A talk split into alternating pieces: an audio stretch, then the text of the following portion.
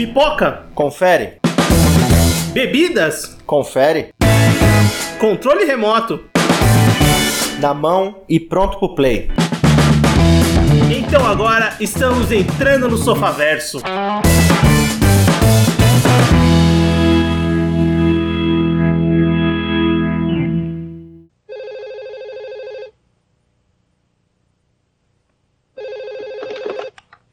Alô? Por que não quer falar comigo? Quem está falando? Você diz o seu nome que eu lhe digo o meu. Eu acho que não. Que som é esse? Pipoca. Tá fazendo pipoca? Aham. Eu só como pipoca no cinema.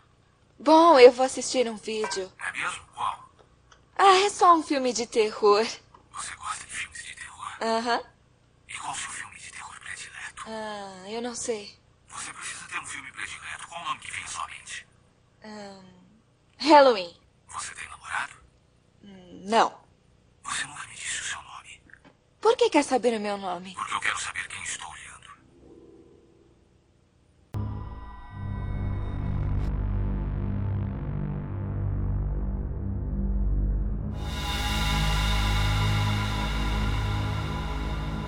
Muito bem, Sofaverso começando. Voltamos para mais um episódio do seu podcast e hoje vamos falar de mais uma franquia. Vamos falar da franquia Pânico e para isso eu tô com o Everton. Fala pessoal, beleza? E eu tô só com o Everton. Eu sou o Vinícius e estamos aqui mais uma vez em dupla, dupla de dois, para falar da franquia Pânico nos cinemas, Everton. Mas a última franquia que a gente gravou foi Indiana Jones, será? Foi Mad Max. Mad Max, muito bem lembrado. Muito bem lembrado no final do ano, né? Foi quase um, um episódio natalino, o episódio de Mad Max. Mas bem, voltamos agora para gravar mais uma franquia, dessa vez uma franquia de terror. Uma franquia que ganhou um filme novo, né? Em 2022. Em janeiro a gente teve o lançamento de Pânico 5. Essa franquia que começou lá em 1996. Então a gente vai comentar um pouquinho sobre os filmes, os cinco filmes da franquia, né? Chegando até esse mais recente lançamento dessa franquia que é um sucesso, sim, que atravessou anos, assim. E eu quero começar, Everton, já te lançando uma. Eu acho que talvez seja uma das franquias mais consistentes do cinema.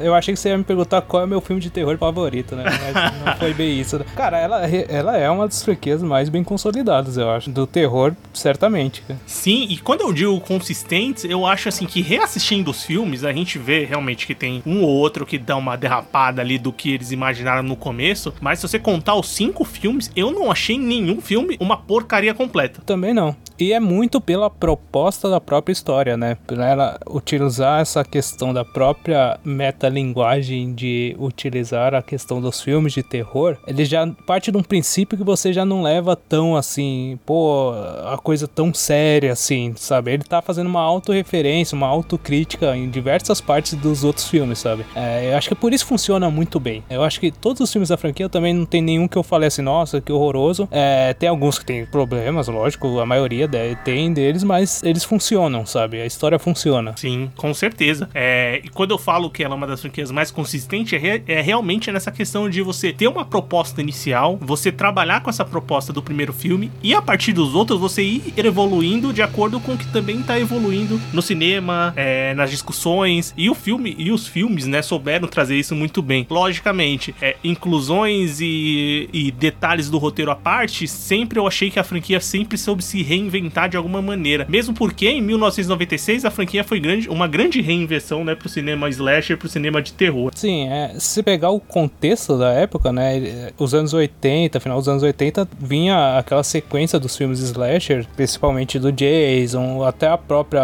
Hora do, do Pesadelo, né? Que também, primeiro dirigido pelo Wes Craven, né? que- aquela questão do, do, do monstro que tava sempre matando e os filmes eram de uma qualidade menor, sabe? É, é, era muito feito realmente pro adolescente, pra, pra tomar um susto de vez em quando. O Pânico, ele, eu- muito, o Wes Craven ele fala muito que é assim, ele trouxe isso de volta, essa questão, ele tentou trazer uma, não um monstro, mas um, um fator que é muito assustador, que é uma pessoa real, uma- trazer aquele, aquele medo pra realidade, sabe? E ao mesmo tempo se referenciar aos filmes de terror, tanto que no primeiro, um, um filme que é altamente baseado no primeiro filme é o Halloween, né, cara? Que foi o que abriu as portas pra tudo isso. Não, totalmente. É, é, essa ideia do pânico vem muito, principalmente pelo lado do Wes Craven e também, obviamente, do roteiro do Kevin Williamson, de você pegar essas grandes franquias que estavam estouradas nos anos 80 e fizeram filmes medíocres e são motivos de chacota ou são engraçados hoje, né? Que é essa leva dos anos 80 de Jason, de,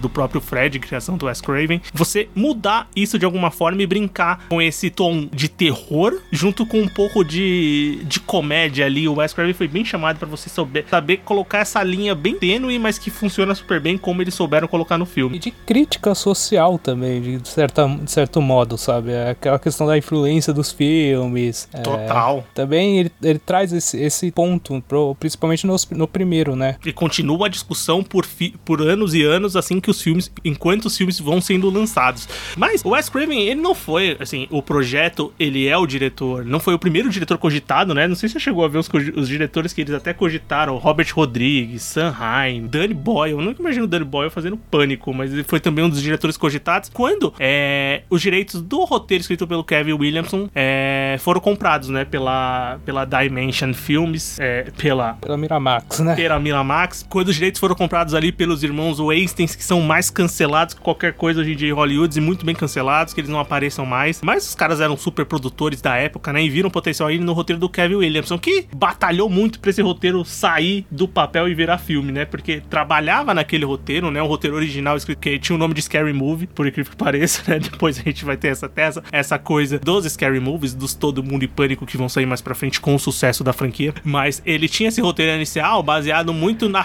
na fissura dele por Halloween, que é um dos filmes que realmente o Pânico tenta trazer alguma coisa e traz muito, né? Trazendo de uma roupagem diferente. Juntamente com casos reais, né? Tem um serial killer lá dos Estados Unidos, né? O, o- o assassino de Gainesville. Eu acho que é o nome da cidade é esse, mas é um cara, um serial killer que matou alguns jovens ali na região. Então ele juntou essa ideia real, né? Esse fato com a paixão dele por slasher, principalmente pelo Halloween, e criou o roteiro de Scream. É, que o, o roteiro, ele, ele fala que teve dificuldade do, do roteiro sair do papel, sabe? Ele meio que se fechou no deserto por três dias num quarto, tá Sim. ligado? Ele fez. Mas ele também ele fala muito que assim que ele foi, indi- indicou, muitas pessoas foram atrás do roteiro, sabe? Em um fim de semana ele conseguiu vender esse roteiro. Porque Sim. a história é muito boa, o roteiro é muito bom. E o, o Craven ele até chegou a ver antes do, do roteiro ser adquirido pela Miramax, né? Só que ele não, não aceitou porque ele queria sair um pouco daquela vertente do terror e principalmente da, desse terror que é realmente bem chocante, como o primeiro filme dele, né, cara, que é o Aniversário Macabro. E ele queria sair um pouco, mas no final não, deu, não teve jeito, sabe? Ele era o cara pra fazer isso. Ele era o cara pra fazer isso, exatamente. Essa junção foi perfeita, né? E o engraçado é que o Kevin Williamson, quando ele trouxe o roteiro do, do Pânico, algumas primeiras negativas que ele teve foram justamente porque eles achavam o roteiro muito pequeno, faltava história. E, obviamente, absorvendo essas críticas e muito falido, ele falou: tem que melhorar isso aqui, que eu acho que isso aqui vai me dar dinheiro e vai fazer eu crescer na minha carreira, né? Então ele refez o roteiro e, juntamente com o roteiro do Pânico 1, ele fez pequenos roteiros ou pequenos caminhos de história pra Pânico 2 e Pânico 3, né? Então a ideia foi vendida já como franquia, que é uma coisa muito interessante de você pensar, né? Sim, não é aquela história de. é, que nem os outros filmes, que nem o próprio Hora do Pesadelo, que nem o Halloween, que é vamos fazer esse filme com o mínimo que a gente consegue, Sim. sabe? E, e acaba estourando, acaba fazendo sucesso, e aí vem as, as sequências mira- mirabolantes, sabe? Tanto que a venda do roteiro foi condicionada a uma assinatura de contrato para continuações. E, obviamente, a gente já sabe o que aconteceu, né? Pânico vai sair em 1996 no- nos Estados Unidos, né? Depois vai ganhar o cinema mundial, com um orçamento bem baixo, né? 14 milhões de dólares. E o filme vai faturar cerca de 174 milhões de dólares. Então foi um sucesso absoluto de público e de crítica na época. Apesar das controvérsias bem relacionadas à classificação indicativa do filme, associações, porque o filme ele é bem violento e, pasme, ele ainda é dosado na violência do que era do roteiro original e das ideias iniciais do, do próprio Kevin Williams e do Wes Craven, que é um cara que bateu muito o pé pra levar a violência que o filme precisava pras telas. É, porque até tem uma passagem que eu tava vendo numa entrevista do Kevin Williamson que ele fala assim: no, no final do filme tem uma cena que dois personagens estão cheios de sangue, sabe? E, Total. e ele fala assim: o, e o Kevin Williamson fala, pô, mas tem muito sangue aí. ele fala assim pro Scraven, pô, eu tô achando que tá muito pesado, tá? Aí o Scraven fala, pô, cara, eu recebi um roteiro aqui que tá falando que dois caras se esfaquearam. Você quer o quê, velho? Você quer que eu fale, que eu, que eu mostre o quê? Aí o cara fala, é, você tem razão, cara. é, Não tem como fazer isso, sabe? Sem ter muito sangue, velho.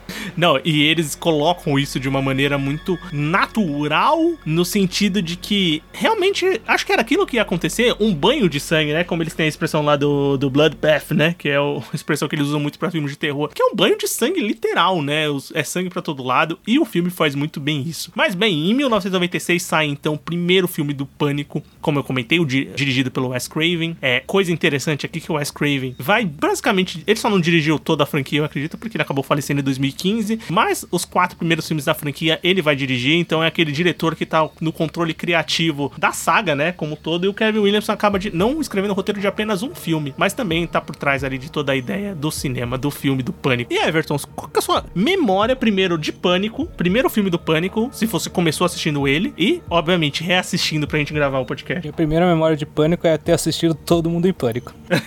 Então, Não, cara, sério, tem cara. esse ponto, mano. Acho que pra muita gente, o primeiro contato com o Ghostface é todo mundo em pânico. Sim, eu, eu assisti primeiro Todo Mundo em Pânico do que o Pânico, sabe? Eu fui assistir o Pânico depois. É, eu revi, tinha revisto recentemente, quando a gente gravou pro Nerd Patriarca sobre o Wes Craven, né? Sim. É, e reassisti agora pra, pra gravar sobre a franquia, né? E pra mim é, é um filme muito bom, cara. É um, é um do gênero de terror, do gênero de slash, pra mim é um dos melhores, sabe? E talvez eu ache o melhor, sabe? Pra mim ele, tipo, ele é muito pau a pau com, com o primeiro Hora do Pesadelo e com o, o Halloween. Principalmente pela cena inicial, que pra mim é ainda é uma das melhores do- dos filmes de terror, sabe? É- ela é muito boa, muito bem conduzida e ela traz aquela questão que a protagonista que tá sendo demonstrada naquela cena, que é a Drew Barrymore, era uma atriz famosa na época Sim. e ela morre em 10 minutos de filme. Isso é muito foda. Isso é fantástico, sabe? Isso já é uma quebra muito inesperada pra quem vai assistir o filme, né? A Drew Barrymore, realmente, ela, até se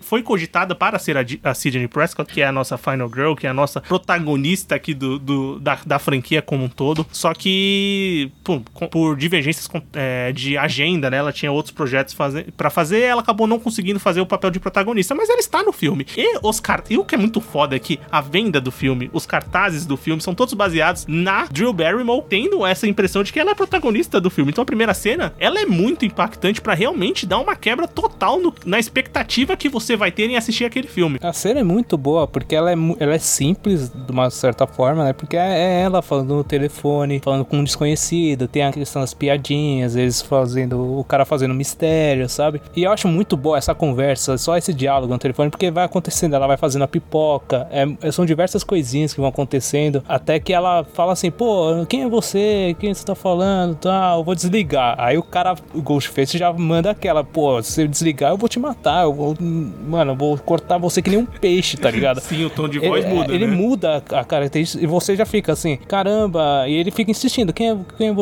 qual é o seu nome? Ela não vou falar meu nome. Aí ele, pô, fala o seu nome aí que eu quero saber quem eu tô vendo. Cara, você já congela aí, você já fala, pô, isso é muito bizarro, muito creepy. Um, um stalker realmente, um cara vigiando você, você não sabe quem é. E vai toda aquela sequência, né, do namorado Sim. e tal, que já é violenta e. Super violenta. E, cara, é, realmente é uma, é uma cena inicial fantástica, sabe? É, não, é uma grande cena inicial e que traz toda uma atmosfera que os outros filmes também vão se utilizar. E, cara, uma coisa que eu acho muito foda é que essa cena é muito marcante e todos os filmes vão ter essa mesma estrutura de cena inicial. Logicamente, vai ter umas mudanças ou outras de personagens, de utilidade da cena, mas eu ainda acho que essa cena inicial ela é tão marcante que, nesse caso da franquia Pânico, se não tiver uma cena inicial dessa, eu acho que já o filme já começa indo pra uma vibe diferente, já vou me sentir estranho. O que eu acho interessante na franquia do Pânico, que é o seguinte, ele é, uma, ele é um filme sobre filmes de terror, né? Sobre a estrutura de filmes de terror. É Só que ele criou uma própria estrutura que funciona nos outros filmes dele, sabe? Sim. Ele- Então ele, ele acrescenta mais uma camada, sabe? É, nessas, nessas muitas discussões de quarta parede, de discussão, de metalinguagem, o Pânico é um exemplo muito é, bom pra você discutir realmente isso. Porque a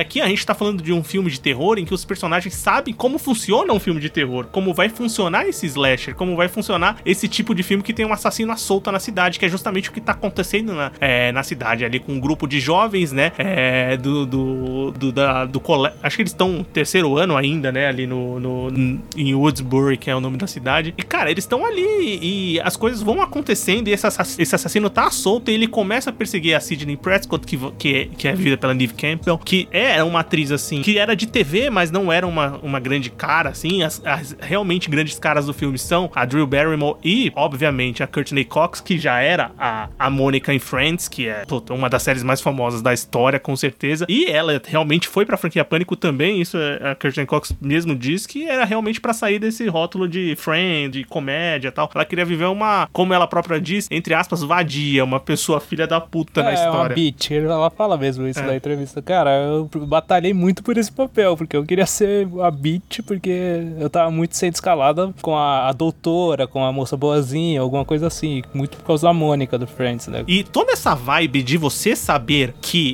é, você assistir o filme e ver que os personagens sabem como funciona um filme de terror, a, as acontecimentos, e a protagonista, que também é uma das grandes forças de toda essa metalinguagem do Pânico, mais a Sidney Prescott e a Neve Campbell, que é a atriz que dá vida à personagem, elas são uma grande força para você diferenciar o Pânico ali numa retomada de filmes slashers e próprios filmes de terror, né? Sim, a, a Sidney Prescott, no caso a Neve Campbell, ela é uma, uma, atriz que eu acho que ela entrega muito bem, porque ela tem a, aquela questão dela ser meio uma, uma menina mesmo, uma moça até frágil, sabe? Inocente, né? Tem um pouco é, de inocência. Um pouco assim, de né? inocência. E, mas, ao mesmo tempo, ela também é, ela não é covarde. Ela não, não tem medo de enfrentar. É, tanto que no filme eu acho muito interessante essa questão do... A questão da, da própria... Que é o, o personagem do Randy, que é um, o, o, viciado em filme de terror, né? Ele dá as, lá as regras. Ele fala, ah, quem transa morre no filme. Quem vai sozinho morre no filme, sabe? E tem essa questão da, da, da virgindade da, da, da Sidney, né? Que o que é...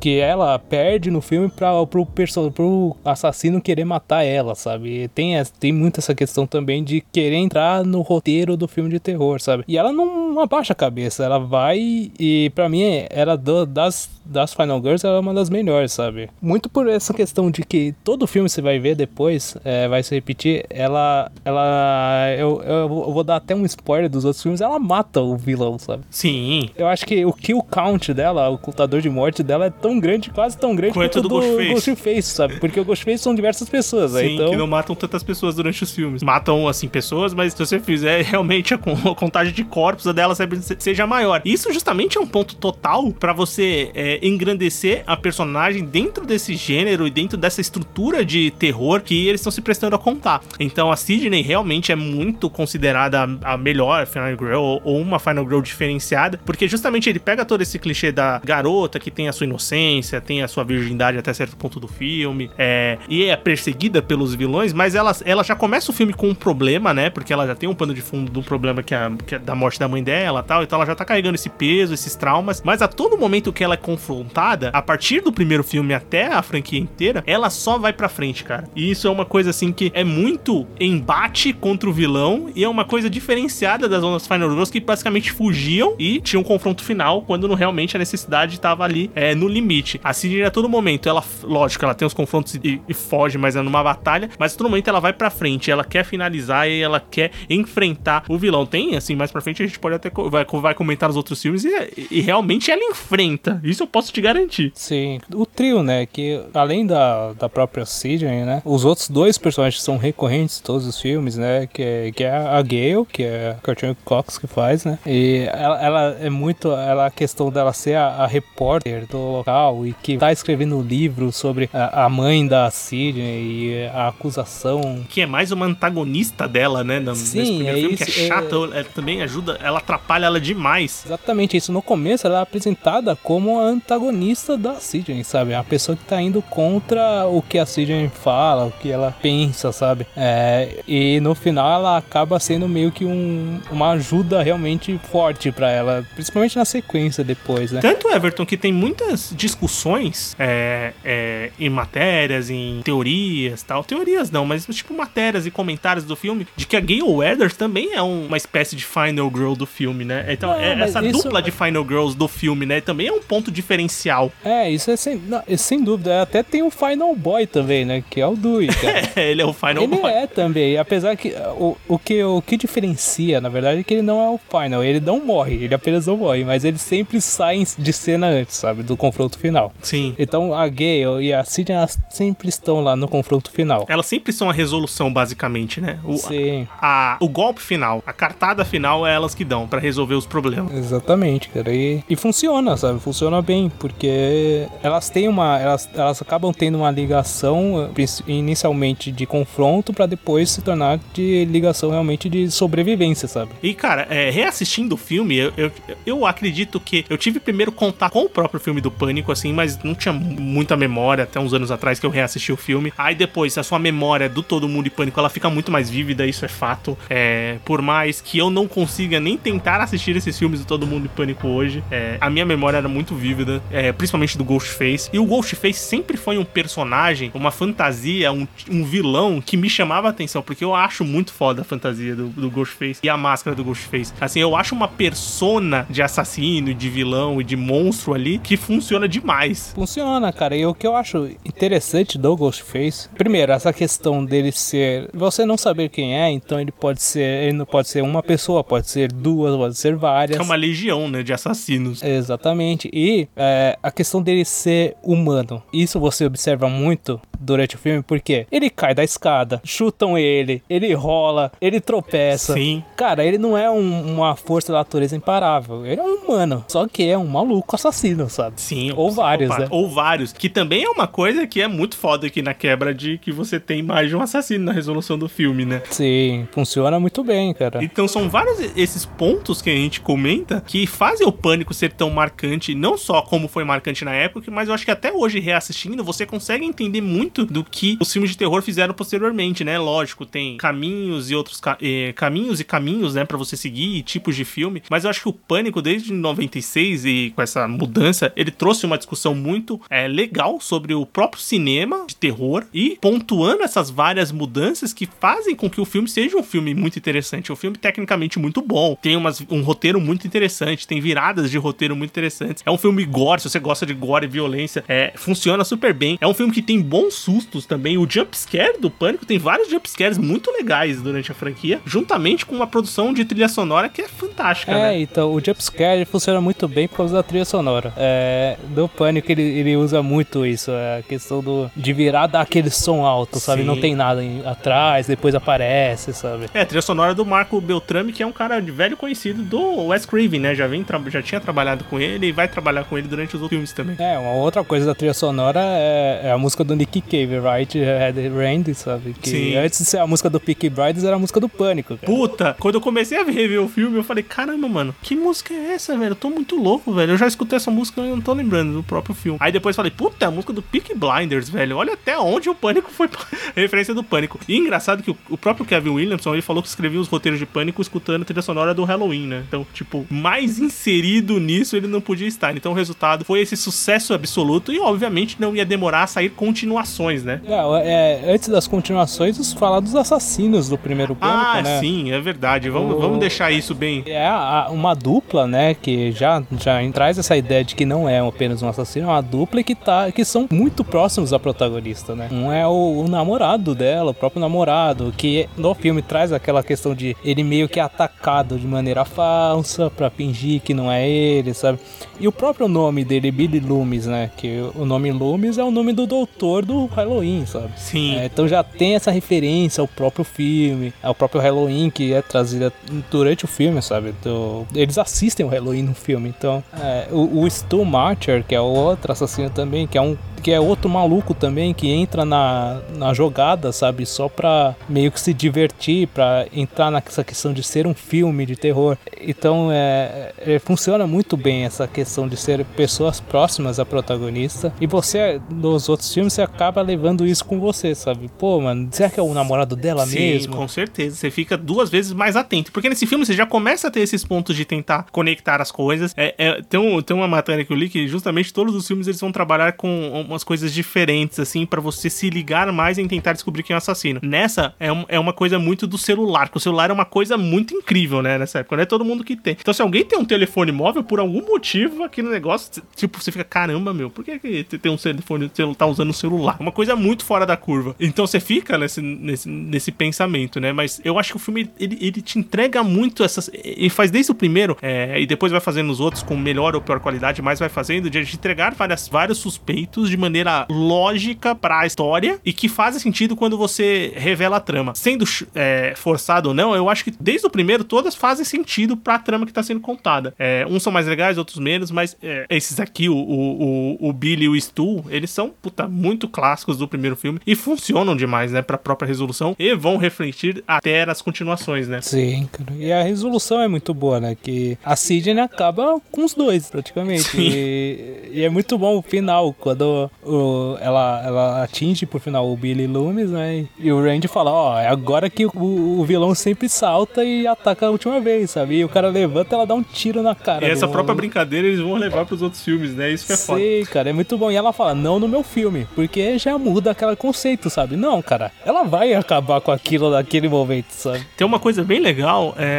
no primeiro corte do filme, eles até acharam que tinha poucas cenas do Ghostface matando vítimas. E eles precisavam, lógico, dentro daquele roteiro, que aquela casa da final, do final da festa não tivesse tantas pessoas. Então eles jun- juntaram as ideias e, e inseriram posteriormente a, a cena que o diretor da escola morre pra ter uma justificativa pra aqueles personagens irem até a escola e a casa ficar só com os personagens principais. Sim. E é uma coisa muito bem casada. Funciona pra caramba. Porra, funciona demais, que você vai contando ali e quando você vê o filme é uma, algo imperceptível, porque parece que é roteiro original, que é a primeira ideia, mas são detalhes que vão sendo é, incrementados ali durante a trama. E tem um. Só antes da gente ir pro segundo filme, tem um trabalho aqui que começa de maquiagem. Se vocês procurarem na internet de maquiagem e de realmente efeitos práticos especiais com sangue, com corpos tal, que é muito bem feito desde o começo, desde o primeiro filme. Que eu acho que é algo também do Wes Craven que ele preza muito, né? Sim, com certeza, sempre prezou, né? O primeiro filme foi um sucesso arrebatador, então não demorou a ter uma sequência, assim como Kevin Williamson já tinha deixado pré-montada. Pânico 2 chega em 1997 com a continuação da história. E, bem, depois, é, o filme se passa dois anos depois da história original, depois das mortes de Widsboro. E, bem, o filme começa já com um filme baseado nos assassinatos da, de Widsboro e da história da Sidney Prescott. Então ele já começa com mais uma brincadeira de que tudo é adaptado, vira um filme, posteriormente vai virar uma sequência nos outros. Sim, ele já mete essa logo de cara, sabe? Não, ele não vai mais se referenciar aos filmes de terror, ele vai se referenciar ao próprio filme, ao Sim. próprio Pânico. Então ele vai refazer cenas do, do filme dele, do Pânico 1, no A Facada, no Stab, No né? Que é o Stab. filme dentro do filme, sabe? É, antes do, do Pânico 2, é, a continuação teve diversos filmes que foram inspirados no Pânico, né, cara? Lenda Urbana. Lenda Urbana, Eu sei que vocês fizeram ver o passado. que é do roteiro do Kevin Williamson também. É, então, é, é, virou outra vertente depois do Pânico, né, cara? E veio o Pânico 2 pra consolidar mais ainda. Sim, o Pânico 2. É... E bem, a continuação é dois anos depois, né? A Sidney Prescott ela vai pra, pra, pra faculdade, ela vai pra cidade de Windsor, que é uma cidade pequena e tal, e vai pra faculdade lá tentar continuar uma vida normal, mas essa vida da, da Sidney nunca mais vai ser normal, né? Então tem os novos personagens ali, o novo namorado dela, os novos amigos de faculdade, os personagens antigos que de alguma maneira vão até lá. Então o filme parte a partir desse pressuposto que dois anos depois essas mortes e o Ghostface volta a aparecer, e ele volta a aparecer de uma maneira brilhante, que eu acho a cena inicial desse filme muito foda também. É muito boa. A questão do assassinato no cinema é, é um conceito interessante, sabe? É aquela bagunça, ninguém sabe o que é, sabe? Eu fiquei pensando, mano, será que alguém assiste filme assim, velho? Não, então, eu, eu fico indignado também que sala essa... de cinema é essa, eu velho? não conseguiria ficar é muito puto, cara. O pessoal gritando, o pessoal reclamando, o pessoal não falando o que vai acontecer no filme. Não, os caras jogando pipoca pra cima do nada, velho. É, mas é muito um reflexo de que é, às vezes você tá tão inserido num contexto de, vamos dizer, nesse caso de violência ou de alguma coisa acontecendo, que se o ato estiver acontecendo do seu lado, você não vai nem perceber. Sim, também tem isso. Cara, eu acho que assim, daqueles filmes que continuam a franquia, eu acho que talvez o Pânico 2, reassistindo assim, ele seja basicamente o mesmo nível do primeiro. Eu acho um filmaço também. Ah, eu não acho tão bom quanto o primeiro, mas ele funciona muito bem, porque ele faz essa brincadeira brincadeira com a questão das sequências, né? É é uma brincadeira. O personagem do Randy, ele faz aula de cinema, então ele. Sim. no- a primeira parte dele, ele falando das sequências. Eles tendo uma aula falando sobre sequências, que a sequência às vezes nem é tão boa quanto o, o original, e alguns defenderam, não, a sequência é melhor, pode ser melhor que o original, sabe? A questão da brincadeira do. dele conversando, do Randy, conversando com o Dewey, falando, ó, a sequência geralmente tem mais vítimas, geralmente é mais sangrenta. E o que é de fato esse filme? Nossa, também, com sabe? certeza. Ele entrega mais. é, ele tem um ele tem uma questão do gore também. E foi um negócio que foi bem comentado, porque assim, o primeiro filme ele realmente é, teve essa discussão de classificação indicativa, então o segundo filme também teve essa polêmica. O Wes Craven teve que ser mais ainda taxativo e, e ser mais, é, assim, se articular mais os bastidores para que o filme chegasse na classificação que ele queria, com as violências, com as cenas que ele queria. Mas chegou, o filme também, ele mantém o gore e a violência do primeiro filme. E, cara, eu acho que no todo o filme, como eu falei, eu acho ele tão bom quanto o primeiro, assim. É, talvez o primeiro seja melhor, porque realmente é aquela novidade, aquele frescor, é aquilo que você não tá acostumado, aquelas quebras. Que o segundo ele mantém muito no mesmo nível, assim. Tem cenas muito fodas, assim, de tensão. É, talvez a cena mais tensa que eu acho desde do- da franquia inteira é, seja no segundo filme, que é a cena que eles têm que, que, elas, que, que a Sidney tá no carro com a amiga dela, eles têm que sair do carro. Sim, que a sequência inteira é muito boa. Cara, porque... essa cena é muito foda, cara. A morte do, do policial, do primeiro, que o Ghostface ele chega do nada, corta a garganta do Sim. cara. O- Eles, o cara indo com um carro, sabe, desgovernado e, e ele batendo naquela, naquele negócio, na- no, no caminhão que tá levando as barras de aço e a barra de aço atravessa a cabeça do outro. Nossa, cara. sim. É tipo, é, trabalha toda uma questão do gore, muito bem feito. E depois é uma cena muito tensa delas tentando sair do carro, sabe? Não, muito foda. E assim, é, nível de intensidade, o- as mortes do Ghostface, o próprio Ghostface agindo, eu acho que tudo tá assim no mesmo nível do primeiro, assim. Eu gosto realmente bastante do segundo filme. Reassisti agora pro podcast e, pô, falei assim, nossa, eu não tinha lembranças que esse filme era tão bom quanto o primeiro. E justamente porque eu vi os, os filmes na sequência, né? Tá, tá, eu não vi na sequência porque eu vi o, o, o de 2022 primeiro, mas depois eu vi os, os outros quatro é, na sequência. Falei, nossa, ele mantém muito o mesmo nível do primeiro, assim. O Wes, e como eu acho que essa proximidade de tempo, né? Eles começaram a gravar pouco tempo depois da gravação do primeiro filme, né? O filme de 96, o primeiro, 97 esse. é, eles mantêm muito o ritmo do que tava acontecendo, né? O filme é, é, é uma sequência bem natural dos acontecimentos do primeiro filme. E não soa forçado. Não soa tipo, meu Deus, eles têm que continuar de algum jeito, inventaram uma coisa mirabolante, assim. Eu acho que soa natural até esse- acontecimento. Natural dentro da proposta do próprio filme, né? Que é, brinca com essa coisa é, da metalinguagem, de você saber que aquilo é um filme e, e brincar com isso. É, eu, eu- o que eu não gosto tanto do, do segundo filme, e o que eu acho que ele não é tão bom quanto o primeiro, é que o ritmo dele, pra mim, ele cansa um pouco mais. É, e a questão do assassino no final, o papel do Mickey, né, que é o, que é o Timothy Olyphant, é, ele não ser um personagem que aparece muito durante o filme ou próximo dela, sabe? Ah, isso é verdade. É- Ele é muito. Ah, esse cara aqui. Ao contrário do, do segundo assassino, que é a mãe do Billy Loomis, que apesar de também ela não ser próxima, pra mim funciona melhor. Sim, ela aparece bastante durante o filme. Ela é uma Porque das principais suspeitas, né? Quando você tá né? assistindo o filme. Eu acho que esse filme faz um negócio é bem da hora também, assim, com o mesmo nível do primeiro, que é de você ficar sus- suspeitando de vários personagens. Mesmo esse, realmente, o, o Mickey, você suspeita só porque ele tá lá, mas ele realmente não tem tanta coisa. É, mas a mãe, a, a senhorita Loomis, a Deb Salt, que vive uma repórter, que tá toda hora no pé da Gayle Weathers pra co- comentar sobre isso, você desconfia, assim como você desconfia do pobre do cameraman da Gayle Weathers. né? Eu desconfiava muito dele, velho. Ah, eu não, cara. O cara, ele era, ele era o mais sensato, tá ligado? Ele era via- totalmente sensato, mas eu falei, mano, ele é sensato demais, cara. Eu acho que deve ter alguma coisa aí. Não, cara, ele, ele via a coisa. Mano, tá acontecendo assassina- assassinato aqui, eu não vou ficar aqui. Eu vou embora, velho. Ele é muito bom, cara.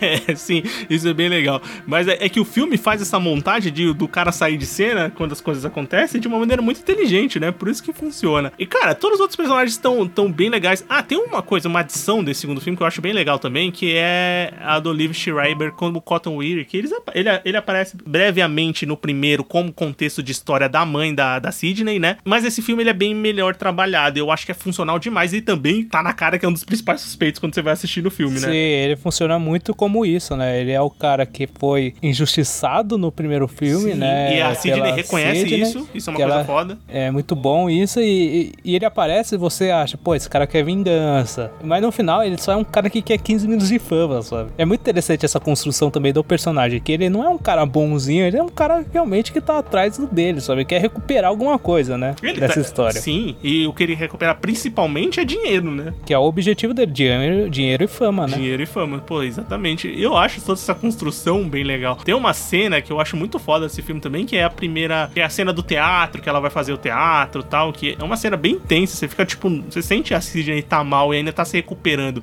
E eu acho que todo aquele peso do primeiro filme ela carrega muito bem de uma maneira inteligente. Você vê ela tentando se livrar, vê ela tentando ir pra frente, mas o peso e, obviamente, o Ghostface voltam sempre pra atrapalhar ou então tentar matar ela e atrapalhar a vida dela de alguma forma. É, vale destacar também que os personagens. A, a Sidney nesse filme nem tanto, mas a Gale e o Dewey, eles tomam facada e tiro em todos os filmes, Nossa, praticamente. começa daí. Véi, eles tomam. o- quando o Dewey leva uma facada nesse filme, você fala, pô, você tá de sacanagem que ele levou outra facada, velho. Talvez, se tem uma coisa que eu acho que talvez seja um pouco forçada a mão, é o relacionamento deles nesse, fi- a parte nesse filme, mas não o relacionamento em si, mas a parte que eles vão sozinhos lá, aí o dois se declara, ela vai beijar ele, eles vão se pegar ali. Ali pareceu um pouco assim, meio que, ah, mano, eles têm que ir pra frente mesmo, então É, é o- é o mas lógico, depois gera né? uma sequência bem legal com o Ghostface. Sim, com certeza. E, e no final, é, o casal na vida real, né? Que o Jean Cox e o David Arquette foram casados na vida real, né, cara? Sim. Por causa do filme, né? E a, a Cox até fala, pô, mano. É um o- casal inesperado, né? É, o Wes Craven meio que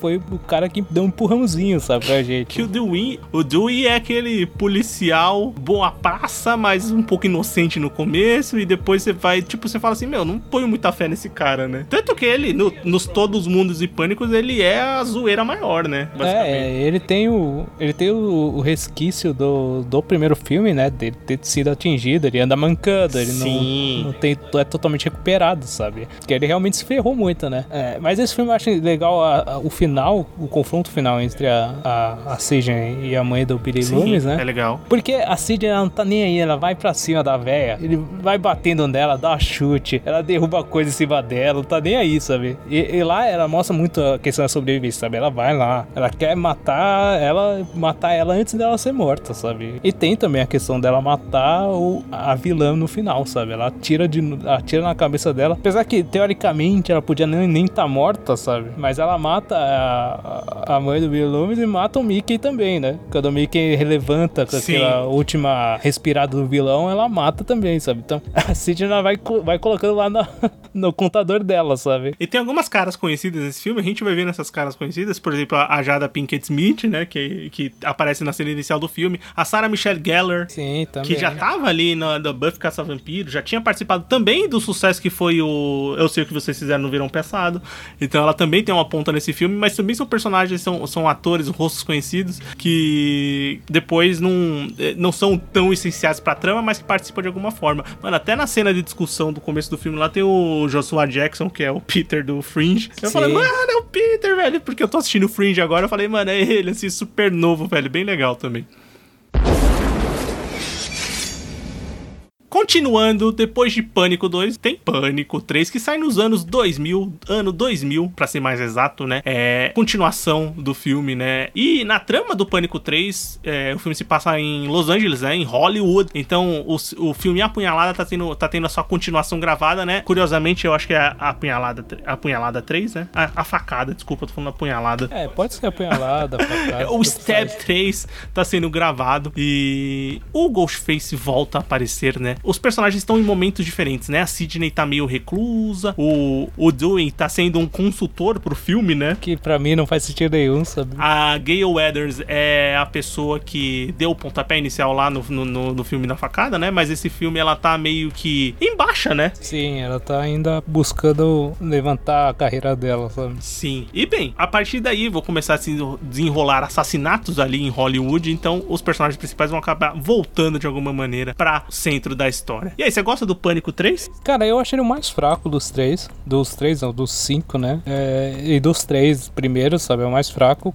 Muito por uma história que eu acho ela muito. Assim, eles, eles pesam um pouco mais na questão do humor desse filme, que eu acho que não faz muito sentido, sabe? É, ele, ele tem o toque ácido que tem nos os primeiros filmes, tem um toque de humor mais ácido, assim, ou mais pontual, sabe? Mas nesse eles forçam um pouco a mais, principalmente com aquela com a personagem que faz a atriz, a Gale, que interpreta a Gale Sim. Weathers no, nos filmes da, do Stab, né? E eu acho que o vilão não funciona tão bem. É, é- ele, não, ele é muito assim, jogado no final, assim, ah, é isso daqui, Sim. sabe? É, eu acho legal, o que eu acho legal desse filme é a questão de trazer de volta a questão da Maureen Prescott, da mãe da Sidney. Sim, eu acho isso bem legal também. Eu achei bem trabalhado. né? Eu acho muito bom como eles resolvem isso. como Eles resolvem essa questão da história dela, sabe? Porque é um ponto de fechamento que, precisa, que a personagem, que a Sidney precisava, sabe? Sim, e isso é bem fechado mesmo. É, talvez um pouco do tom do filme seja pela mudança de roteirista. O, o Kevin Williamson não Sim, escreve esse filme, certeza. é o Erin Kruger. É, a direção continua com o Wes Craven, então acho que as características de direção elas continuam aqui. Mas tem umas coisas bem. Eu não sei se é do, do ano 2000, pelo que saiu o filme, mas umas coisas bem diferentes.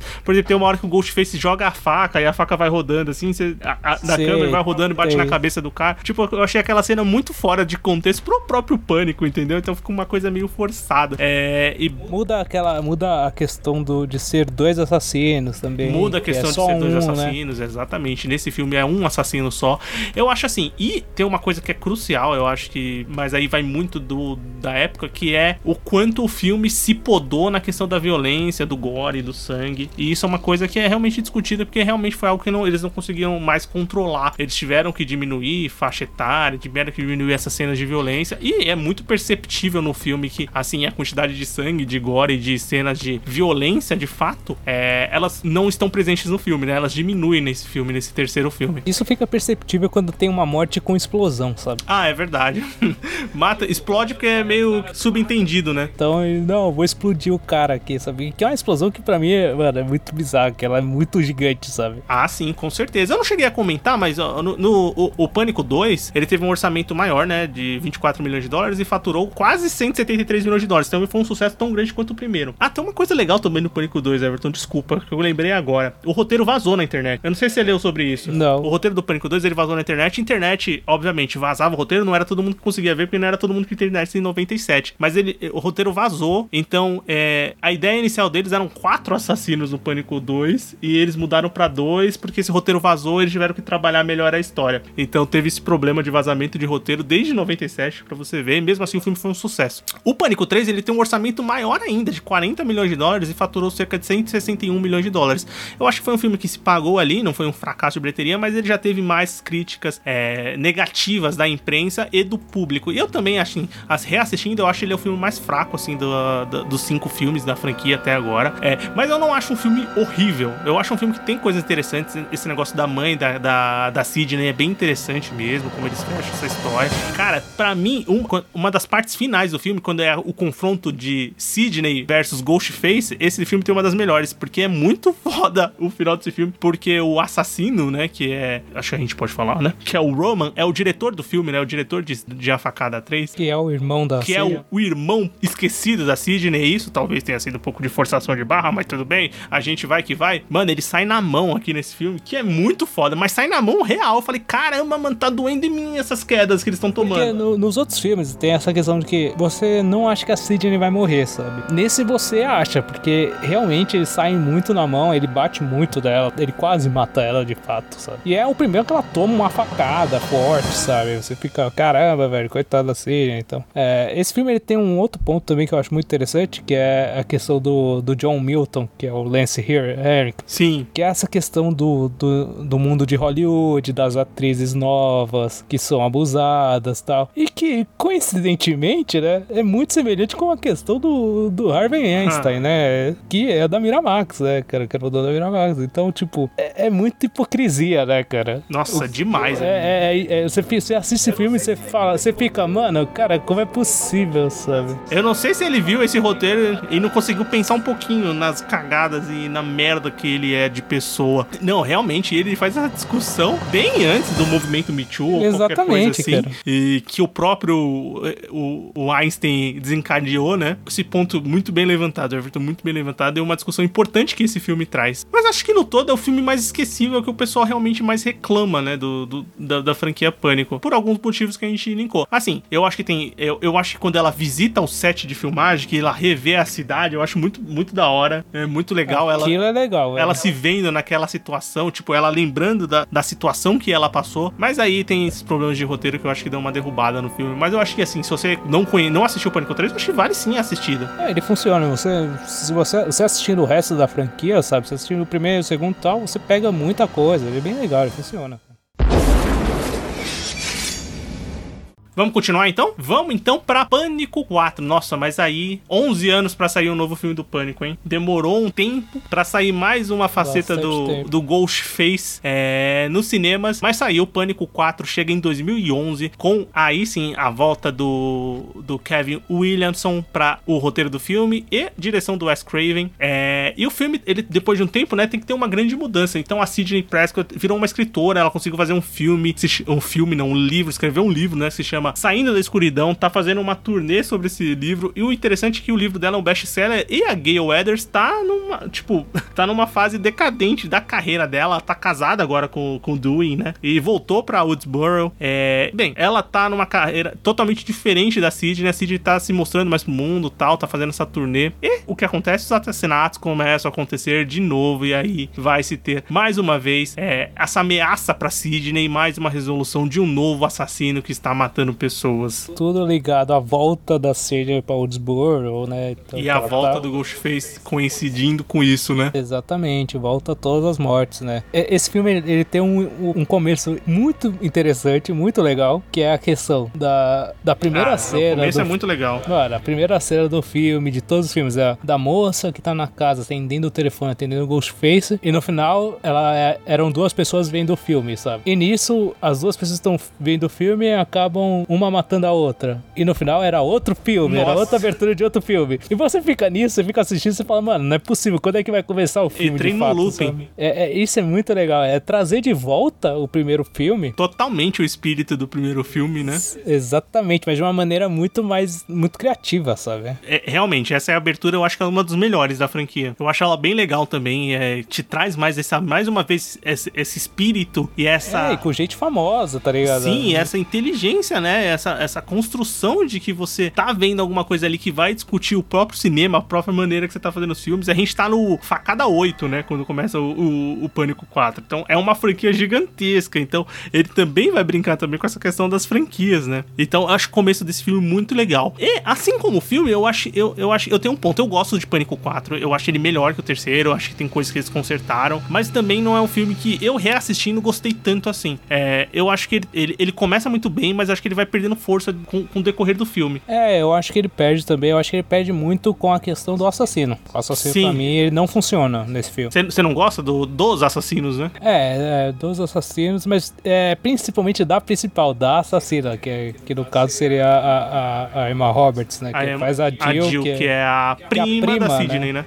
A prima da Sidney, sabe? Eu acho que as mortes funcionam muito bem durante o filme, sabe? É, a morte da, da. Como é? Da agente lá da, da Sidney, do, no estacionamento. As outras mortes funcionam bem, sabe? É, eu, eu não gosto muito da assassina em si, porque eu acho que a motivação dela é muito banal, sabe? E, e ela é uma menina toda mirradinha, tá ligado? Ela não parece uma assassina. Não mesmo. E ela mata um monte de gente no cê, filme. Você não, quer, não consegue imaginar ela cometendo os assassinatos fez durante o filme, né? Esse é um ponto é, que eu acho. Nem ela, nem o menino lá do, do, do clube do filme. É, também não, cara. O, o, o irmão do Macaulay Culkin, é, o, o Rory Ele Culkin. é o Rory Culkin, né? É. Eu fiquei olhando, assim, quando eu tava assistindo o filme, eu falei, mano, será que ele é o, o Roman do Succession? É, eu tava pensando se ele era o Kieran Culkin Se é o Kieran Culkin. É o outro mas irmão. depois eu falei assim, não, mas não, não, acho que não. Deve, será que ele tem outro irmão? Aí eu falei, ah, aí depois eu fui olhar, eu falei, não, tem outro irmão, o Rory Culkin, que tá aqui nesse filme.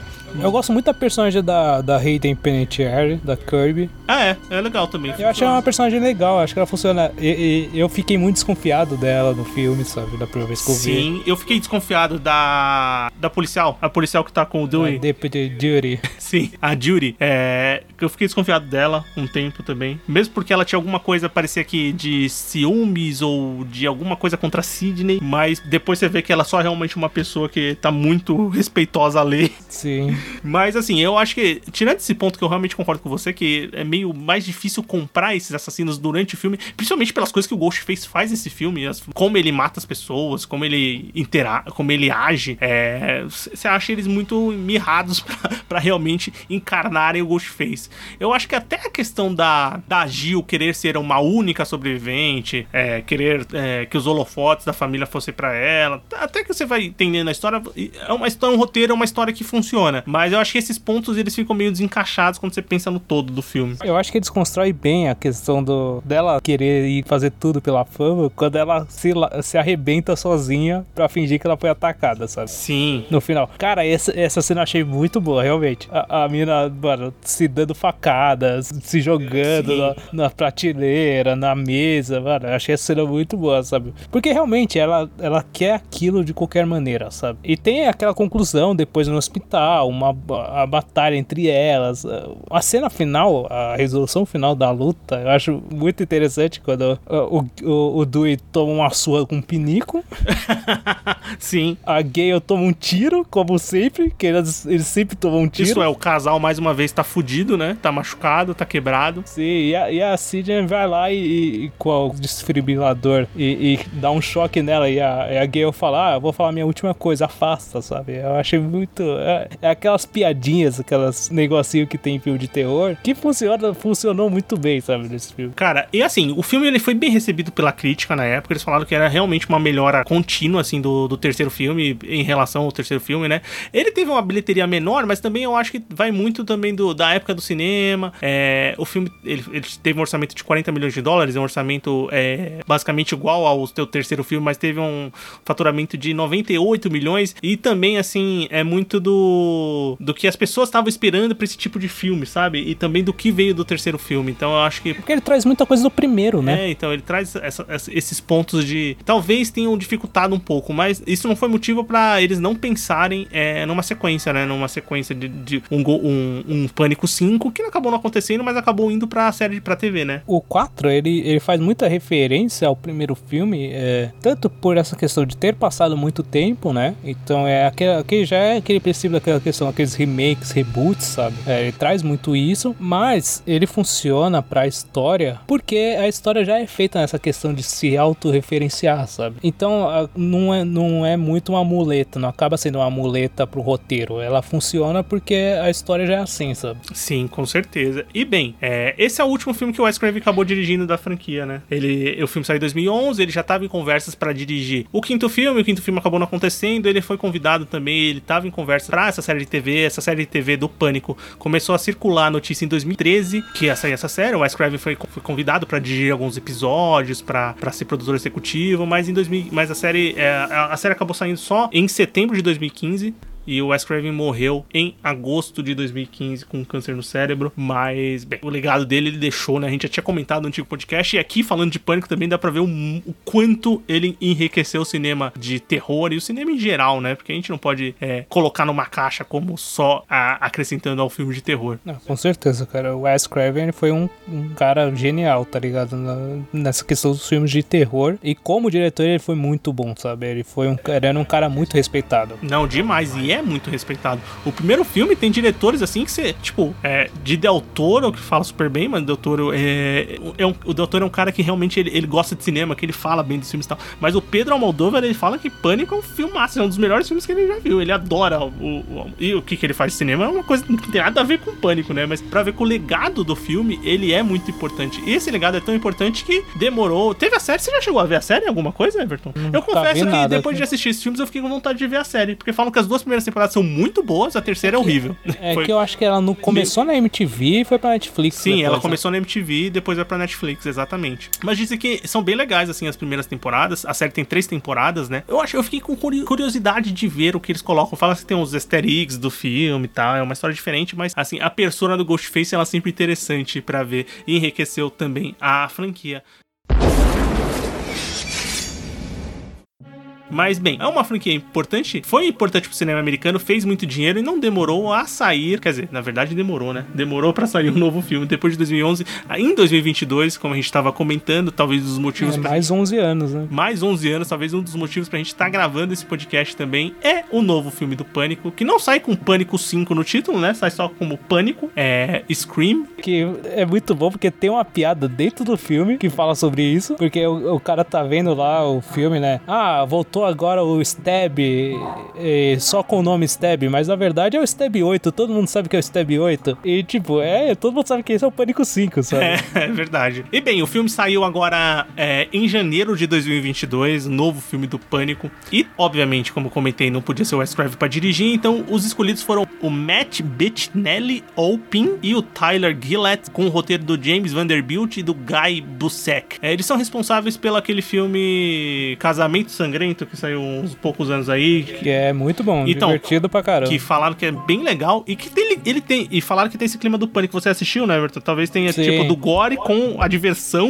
Ele entre é, aspas, é, né? É, meio que uma comédia, tem um ponto de comédia, sabe? Você ri de algumas situações, mas que ele é bem gore, bem. É um filme de terror, sabe? Sim, eles são escolhidos pra trazer essa nova cara pra esse novo pânico, né, pros cinemas. O filme teve um orçamento de 24 milhões de dólares e um faturamento até a gravação desse podcast. Eu acho que o filme já saiu de cartaz, mas ele faturou quase 140 milhões de dólares. Então ele foi um bom sucesso de, de bilheteria e foi um bom sucesso de crítica. As pessoas falaram bem desse filme. E vamos então comentar o que a gente achou. O que você achou dessa revitalizada, desse próprio reboot, como eles mesmos brincam, é, de pânico no cinema? Cara, eu gostei porque Que, ele. primeiro, só pra falar, Everton, não é um reboot nada, é uma continuação direta, né? É, esse filme ele, ele é uma continuação e ele é muito uma questão de passagem de bastão, né? Total, sim. Porque a Sidney, ela, ela aparece muito no filme, ela tem importância, só que ela não é a protagonista, né? ela não é a- o, a- o foco do filme, sabe? São outros personagens que, que estão agindo, mas seguindo o próprio modelo, própria estrutura que é consolidada na, na franquia, sabe? É, tem os, os próprios mistérios, é, os assassinos que estão envolvidos com a protagonista. Uhum. E tem uma, mas tem uma coisa legal, que tem uma quebra desse filme, que é a cena de abertura. A cena de abertura, a personagem sobrevive pra continuar no filme. Sim, isso é muito interessante, né, cara? E, e- e eu acho legal, porque quando começa o filme, tem essa, essa- toda essa brincadeira de qual é o seu filme de terror favorito. E pra você ver a, evolução de que eles vão brincando durante a franquia, e eles também falam da evolução do próprio cinema de terror e como as pessoas discutem isso. Com toda aquela questão do pós-terror, que, que é um termo que é bem discutível, na verdade, né? Mas de todos esses filmes de terror, que as pessoas dizem de terror inteligente de hoje, que, que, que tem uma discussão como pano de fundo, que na verdade não é um terror, é um filme que discute um monte de coisa. E eles próprios brincam com isso, né? No, com- no Brincam começo do filme e bastante. durante o filme inteiro, na verdade. Toda hora eles citam filmes recentes, cita o, Exatamente. o- cita o Babadook, que a menina cita como o filme de, de terror preferido dela. Eles citam o Jordan Peele, eles citam os filmes recentes de terror. Porque muda, a- a- as influências mudam, sabe? Então, essa ideia da roupagem moderna, isto é, você trazer os acontecimentos, trazer as discussões, trazer o que está sendo feito, que, o, que a franquia fez durante todos os seus filmes, também fizeram de uma maneira muito inteligente no, no quinto filme, nesse filme de 2022. E eu, particularmente, gostei bastante do filme, acho um filme bem. é, que mantém toda a estrutura do pânico que a gente vai encontrar. Eu acho que tem. É lógico, ele volta com um gore mais pesado, né, do que o É, terceiro quarto. são violentas Então, o filme é bem violento, assim, e tem um Ghostface bem violento. O Ghostface tá bem legal, assim, do filme. E tem uma trama, assim, bem encaixadinha que traz momentos dos outros filmes é, relacionados a personagens conhecidos. Traz essa nostalgia, porque tá muito disso no cinema hoje também, de você pegar essas grandes franquias, revitalizar e trazer os personagens antigos pra fazer pontas, aparições, quem sabe continuar. Aconteceu com vários filmes agora recentemente. O Jurassic Park vai fazer isso esse ano. Teve com Caça-Fantasmas. E outros filmes estão fazendo isso. Diversos filmes, né? E Pânico fez isso também de uma maneira inteligente. Então, O Pânico faz isso, mas não quer dizer que eles são a ponta. Eles são personagens essenciais do filme. Eles Exatamente, participam muito do filme. O- mesmo o- porque a trama é totalmente envolvida com os acontecimentos da franquia como um todo. Exatamente, é. O, o que é menos, a, a que é menos envolvido, assim, pra, pelo menos que eu achei, foi a Sidney, a própria Sidney, porque o Du e a Gale, eles aparecem antes no filme, eles agem antes, Sim. eles têm contato antes com aquilo, sabe? Sim, com certeza. É, tanto que, uma coisa que eu acho muito interessante da franquia como um todo, que eles fizeram aqui de uma maneira muito inteligente no quinto filme, e que mantém a franquia mais é, colada e unida, assim, como um todo, pra ser mais funcional, também muito do que eu digo, que eu acho que é uma franquia, uma das franquias mais é, corretas do cinema, assim, mais consistentes, é porque sempre quando eles trazem as referências dos outros filmes, você consegue se lembrar e ter a ideia do todo da franquia. Todos esses outros filmes que eles brincaram lá com os clichês no primeiro filme, eles se perdem e, e geram reboots, como o próprio Halloween, geram reboots que vão eliminar todos uma caralhada de filme que existiu antes, entendeu? É, o Pânico nunca fez isso. Não, Ele sempre usa segue. elementos dos outros filmes pra continuar contando a sua história. Eu acho isso muito interessante, cara. Você não desconsiderar um monte de filme porque aqueles filmes não, não deram certo, foram criticados. Ah, mas tem- é que tem, o- tem aquele ponto, né, que a gente já comentou. Os outros filmes são bons, funcionam, sabe? E são dirigidos pelo Wes Craven. Sim, esse é um ponto Então, importante mesmo. é, é uma coisa essencial, sabe? É, é a própria. um- a mente uma das mentes criativas do, do filme estar presente, sabe? Isso faz muita diferença. Mesmo porque quando o próprio Wes Craven saiu do seu A Hora do Pesadelo, a franquia virou o que virou, né? Exatamente. Tanto que o que ele, regra- o que ele grava depois, que é o Novo Pesadelo, é um, um dos melhores também, sabe? Que faz essa brincadeira também de se autorreferenciar. tá? Mas o, o Pânico 5 ele funciona bem. Eu, eu gosto dos personagens, eu gosto da. A Sidney, ela volta. Eu acho muito engraçado, porque ela é uma personagem que ela, ela não precisaria estar lá, mas ela quer resolver aquilo, ela quer matar o, o cara que tá fazendo aquilo, porque, pô, mano, para com essa porra, sabe? Praticamente isso, o pensamento delas. E é um filme que trabalha muito bem os suspeitos, né? Você ficou É, surpreso a gente- com, com- É, a gente não vai falar quem são, É, porque esse filme é mais recente, né? Não vamos falar quem, quem são, é verdade. mas não fiquei surpresa. Eu acho que um, um eu não fiquei, o outro eu achei que, tipo, podia ser. Tipo assim, um eu, eu, eu meio que matei durante o filme já. Eu falei, ah, eu acho que é esse cara. É, já estamos falando que são dois, né? Então, são dois. Isso é, bem, voltou às origens da franquia, né? E Exatamente. o outro eu falei assim, pode ser qualquer um desses três aqui. Tipo, falei assim, desses três aqui pode ser qualquer um. Sim. Mas assim, funciona. Eu vou dizer que funciona. Eu gosto da amarração do filme, eu gosto do roteiro, na questão da, de como eles contam a história, como eles amarram acontecimentos do passado, como eles introduzem esses novos personagens, né? Que é. Tem a, a Tara Kempter e a Sam Kempter, que é vivida pela Gina Ortega e pela Melissa Barreira. Que E olha, o- e olha o sobrenome, né? Carpenter, né? Sim, total homenagem, né? É, tem um personagem chamado Wes, né, no filme, o, o- que, que é vivido pelo Dylan Minnette, Sim, que é aquele que ator é do... muito- Como é o nome da série horrível da Netflix? 13 Reasons Why, é isso? É, eu não sei se é horrível, mas é ele, cara. É, não, cara- ela é horrível, só no trailer já dá pra Não, saber. tem uma festa que tem pro. que eles colocam uma faixa For Wes e no final do filme tem o For Wes, né? Porque é aquela homenagem, né, cara, ao, ao grande diretor, né, cara? Bem, eu vi entrevista desse Dylan, do, do ator, falando que no primeiro momento ele nem percebeu que era o Wes do Wes Craven, mas tudo bem. O cara também tá desligado, né? O cara, o cara só assinou o contrato, vamos que vamos, não sei nem o que tá acontecendo. Mas aqui a gente tem. Que eles trouxeram de caras novas. Tem, tem, tem essas duas atrizes, né? Que vão. Que são as Carpenter, que vão continuar a passagem de bastão, assim como você comentou um pouquinho, né, Everton? Eu acho que vai funcionar, porque o filme fez um sucesso, foi uma boa bilheteria. Tem o Jack Quaid, né? Que é uma cara conhecida, né? Principalmente que ele é protagonista do The Boys, que talvez seja uma das séries mais comentadas, assim, dos últimos anos. E, obviamente, os atores que, que, que participam da, da, da franquia como um todo. Uma coisa que a gente não comentou foi da voz do Ghostface, né? A nossa característica voz do Ghostface, que é do Roger L. Jackson, que tá nesse quinto filme também, né? É, e, cara, bem legal, né? Tipo, é, é mais um cara. E tem uma coisa interessante da voz do Ghostface, que nos primeiros filmes, eu não sei se isso continuou, mas eu tenho certeza que no primeiro filme e no segundo foi assim. É, o Roger L. Jackson, enquanto eles conversa ele conversava com os atores no telefone pra gravação das cenas, ele nunca teve contato nenhum com os atores. Tipo, ele não, não ia até o set, ele não sabia com que ele tava gravando, ele sabia que ele ia fazer uma cena, tinha um diálogo com aquele ator, então ele ligava e fazia a cena. Que é excelente, né? O que é uma ideia excelente pra trazer o clima de realmente do cara que tá dentro do telefone não saber o que tá acontecendo. E ele volta aqui nesse quinto filme pra fazer mais uma vez a voz do Ghostface. que é icônico também. É. Toda essa questão do Ghostface ligar pra vítima,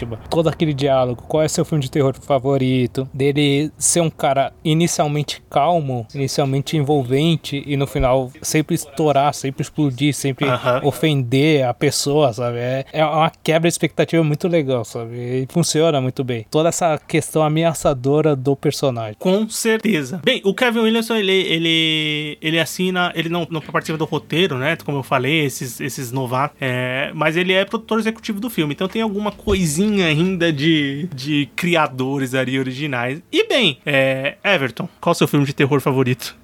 da, dos filmes do Pânico. É, vamos, vamos, vamos considerar da, da franquia Pânico. Cara, o Pânico 1. não- eu assisti esse filme e falei, esse filme é muito bom, cara. Esse filme ainda é, é- ele, é, ele é muito bom, realmente, cara. O Pânico 1, pra mim, ele ainda é, é excelente, sabe? Ele funciona muito bem, cara. Não, cara, é, eu vou concordar com você. Eu também fico com o Pânico 1, apesar de na- nessa reassistida eu ter, ach- eu ter achado o Pânico 2 assim tão bom quanto o primeiro. Só que o primeiro primeiro ganha pela novidade, pelo frescor, pelo aquilo que ele tava trazendo de diferente na época, de você tentar pensar no que aquele filme foi na época e também você reassistindo hoje, tendo toda a carga do que saiu depois, né? Do que ele influenciou, do que ele influencia até hoje no cinema. E bem, vamos esperar que eu acho que vai continuar a franquia. Eu acho que vão vir novos filmes do Pânico. Como... Não, já até falaram. Ah, já? um Tá. Pânico 6, sabe? É, eu acho que já tem roteiro, já os, os atores já entraram em contato com o roteiro, sabe? Pelo menos eu vi a, a Courtney Cox comentando isso. Bem, se Velozes e Furiosos pode ter 10 filmes e é uma merda, Pânico pode ter 10 também, porque é bom. Se até agora no Exatamente. quinto os caras não fizeram uma cagada muito grande, a tendência é continuar. Logicamente, a gente não tem o Kevin Williamson e o Wes Craven por trás, mas eu tenho certeza que está em boas mãos por, pelo que entregou esse quinto filme. Que eu vou te contar, é um filme que eu não tava esperando nada, esse Pânico sim. Eu falei, mano, mais uma vez os caras vão revitalizar o Pânico, será que, tipo, vai sair alguma coisa daí? E quando eu assisti, eu me surpreendi muito positivamente. Realmente, eu acho que é um filme que, que faz com que eu tenha essa ideia da consistência da franquia. É, eu surpreendi porque ele não fugiu da forma dele, sabe? Sim, eles Ele manteve-se fiel, E sabe? só É. revitalizaram, não revitalizaram, mas fizeram um reboot inteligente, né? Que é a própria brincadeira dos, do, do filme, né? Com esse reboot, com essa ideia de que é uma continuação velada com outro nome, que a própria indústria hoje E que tem piada no filme sobre é, isso. sabe? enxuta em vocês, né? Por isso que funciona, Pânico, mano, essa questão de se autorreferenciar, de referenciar o que tá acontecendo na indústria, cara, é o ponto principal do Pânico. E funciona, vai funcionar por causa disso, sabe? Com certeza. Mas bem, ouvinte, conta pra mim qual é o seu filme de terror favorito. E, obviamente, conta qual é o filme do Pânico favorito. Se você já assistiu todos os filmes da franquia, qual você não assistiu, qual você prefere. Comenta e conversa com a gente. Vamos pro bloco final, Everton? Bora. Recomendações, críticas e o que mais vier à nossa cabeça agora no bloco final. Bloco final do Sofaverso começando. Agora é hora da gente comentar alguma coisa que a gente assistiu, alguma coisa que a gente leu, alguma coisa que a gente escutou, vale qualquer coisa. Everton, o que, você traz para nós? Cara, eu vou, em homenagem ao Wes Craven, né, eu vou, vou sugerir um, um filme dele. É, a, gente, a gente assistiu todos, praticamente todos os filmes de terror dele, quando a gente gravou pro Nerd Patriarca, que a gente tinha um quadro chamado Mestres do Horror, que pegávamos um diretor e gravávamos sobre os filmes de terror dele, né, e fizemos um do Wes Craven, né. E um dos filmes que eu assisti aquela oportunidade, que eu achei mais interessante, é As Criaturas Atrás das Paredes. E eu acho que ele é um filme que ele merece ser revisto, as pessoas merecem assistir ele, porque eu acho que ele funciona muito bem. Ele tem protagonistas, tem personagens muito. um protagonista muito cativante, que funciona muito bem. é, você torce muito, é, a história ela, é, você sente meio, pô, mano, o que, que tá acontecendo, sabe? E ao mesmo tempo ela não é tão assustador. Ele, ele até que funciona sem ter aquela questão do gore ou do susto, sabe? Mas é uma história bem contada. Eu, eu achei um filme muito interessante quando eu assisti há pouco tempo, sabe? E é um filme bem antigo já. Ele é de 91, se eu não me engano. E, cara, eu, eu acho que é uma, é um- uma boa sugestão. Se você tá procurando um filme interessante, um filme divertido pra assistir assim, com essa vertente do terror, esse filme, As Criaturas Atrás das Paredes, funciona muito bem, sabe? Sim, é bem legal mesmo. Bem divertido. Eu lembro que foi a primeira vez que eu assisti foi pra gravar esse podcast. E, cara, eu tinha gostado muito. Foi um dos meus filmes favoritos da filmografia ali de terror do Wes Craven que a gente assistiu. Bem, o que eu vou comentar também é um filme, não tem nada a ver com Wes Craven, talvez não tem nada a ver com terror, talvez um pouco de a ver com terror, porque tem um zumbi que é um, um cadáver para sobreviver. Eu assisti esse filme, finalmente tirei da minha lista. Tá no HBO Max, que é Swiss Army Man, que é um filme de 2016, protagonizado pelo Paul Dano, que a gente já comentou recentemente no podcast de Batman, que vive o charada lá. Então, esse é um dos mais um dos papéis que mostra como esse cara é bom. Então, o filme é vindo pelo Paul Dano. O Paul Dano, é, ele é, ele vive o Hank, que é um cara que naufragou é, numa ilha, e ele acaba encontrando um cadáver, que é o, o cadáver do, do- de uma pessoa, né, de um homem que é vivido pelo Daniel Radcliffe, e esse cadáver ele tem poderes especiais que vão ajudar ele a sobreviver naquela ilha. Então a trama vai se desenrolando a partir dessa introdução básica e, cara, é um filme muito legal, é muito criativo mesmo, assim, quando você fala assim, mano, acho que eu já vi de tudo no cinema. Bem, esse filme tem, tem uma criatividade bem legal, assim, que no primeiro momento você fica pensando, pra onde? Pra onde? Sabe aquele filme que você fica pensando, pra onde isso vai? Qual que é a lógica dessa história? Mas ele tem uma lógica e tem uma história muito bonita, tem cenas muito legais, fala de amizade, fala de, de esperança, de você entender o seu lugar no mundo. Cara, ele tem, ele tem uns temas muito legais, assim, e ao mesmo tempo ele é muito engraçado e muito criativo. Então eu acho que vale a pena conferir. Tá no HBO Max, é Um Cadáver para Sobreviver, vai lá, assiste que vale a pena, certo? Certíssimo. Então, ouvinte, muito obrigado por escutar mais esse podcast, mais esse episódio. Se você quiser conversar com a gente sobre o tema do episódio ou sobre qualquer outra coisa, procura a gente nas nossas redes sociais, o Twitter, a gente tá como Sofaverso, no Instagram também Sofaverso, pode mandar um e-mail pra gente, podcastsofaverso.gmail.com ou pode entrar no link de convite do Telegram, a gente tem um grupo lá no Telegram, tem um link de convite aqui no post do episódio, entra lá, você será muito bem-vindo. E para continuar escutando o podcast, né, toda semana tem episódio novo, você procura a gente na sua plataforma de áudio favorita. A gente tá no Deezer, tá no Spotify, tá no Google Podcast, tá no iTunes, onde você procurar a gente, você vai encontrar. E, obviamente, no site oficial, sofaverso.com.br, lá todo, toda semana tem episódio novo. E é isso. Semana que vem a gente se encontra para mais um cast. Valeu! Falou!